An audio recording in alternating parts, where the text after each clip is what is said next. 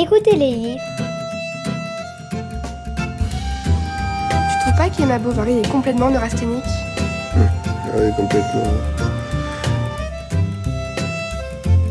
Une rentrée avec Madame Bovary de Flaubert à la radio Jeté.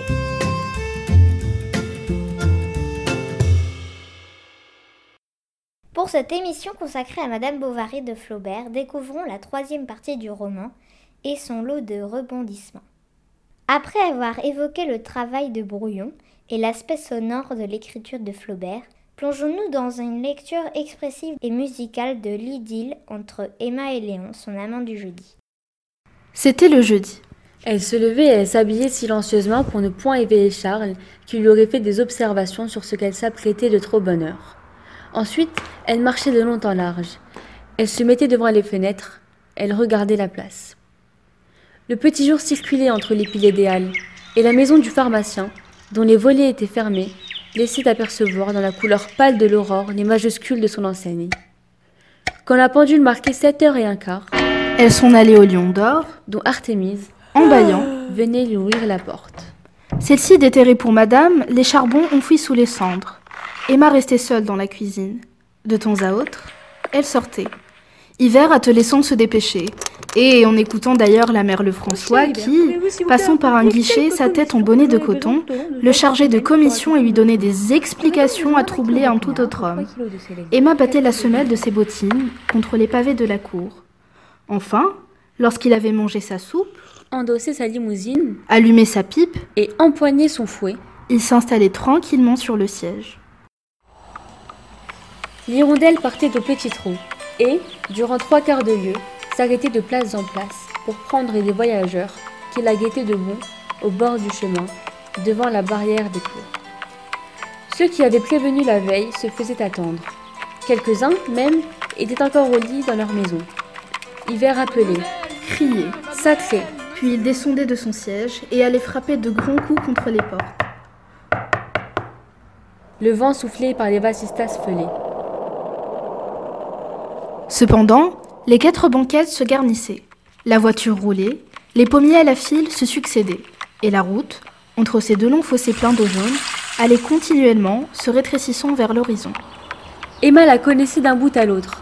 Elle savait qu'après un herbage, il y avait un poteau, Ensuite, un orme. une grange ou une cahute de contonnier. Quelquefois même, avant de se faire des surprises, elle fermait les yeux. Mais elle ne perdait jamais le sentiment net de la distance à parcourir. Enfin, les maisons de briques se rapprochaient. La terre résonnait sous les roues. L'hirondelle glissait entre les jardins où l'on apercevait Par une claire-voie, des statues, un vigneau des ifs taillés. et une escarpolette. Puis, d'un seul coup d'œil, la ville apparaissait. Descendant tout en amphithéâtre et noyée dans le brouillard, elle s'élargissait au-delà des ponts, confusément.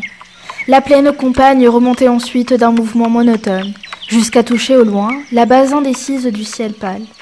Ainsi, vu d'en haut, le paysage tout entier avait l'air immobile, comme une peinture. Les navires à l'ancre se tassaient dans un coin. Le fleuve arrondissait sa courbe au pied des collines vertes, et les îles de forme oblongue semblaient sur l'eau de grands poissons noirs arrêtés. Les cheminées des usines poussaient d'immenses panaches bruns qui s'envolaient par le bout. On entendait le ronflement des fonderies, avec le carillon clair des églises qui se dressaient dans la brume.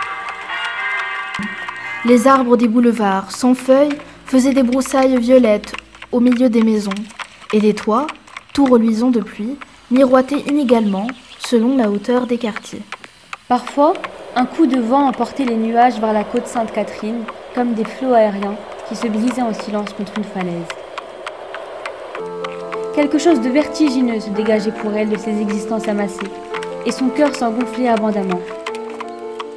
Comme si les 120 000 âmes qui palpitaient là lui eussent envoyé tout à la fois la vapeur des passions qu'elle leur supposait. Son amour s'agrandissait devant l'espace et s'emplissait de tumultes bourdonnements vagues qui montaient.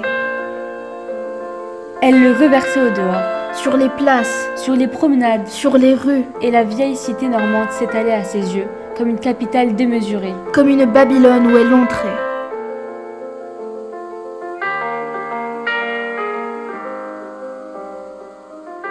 Elle se penchait des deux mains par le vasistas en humant la brise.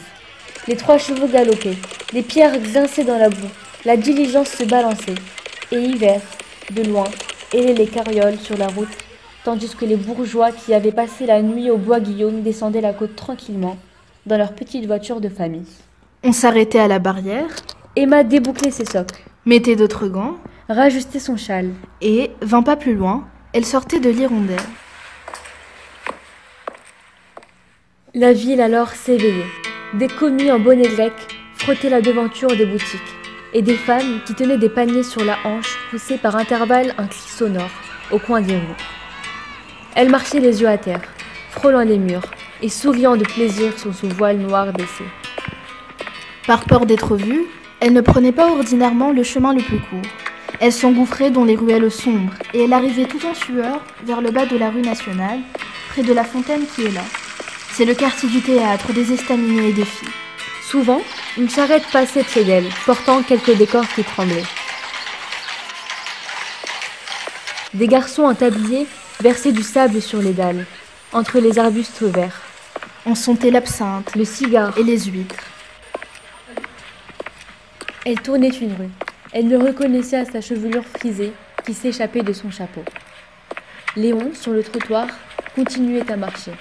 Elle le suivait jusqu'à l'hôtel. Il montait, Il ouvrait la porte. il entrait, Quelle étreinte puis les paroles Après les baisers, se précipitaient, on se racontait les chagrins de la semaine, les pressentiments. les inquiétudes pour les lettres.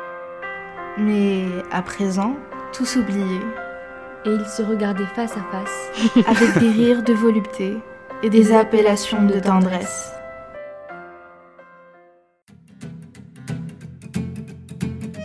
Vous êtes sur Radio.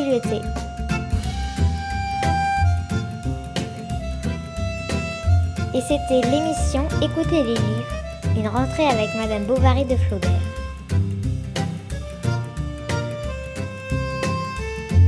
À la semaine prochaine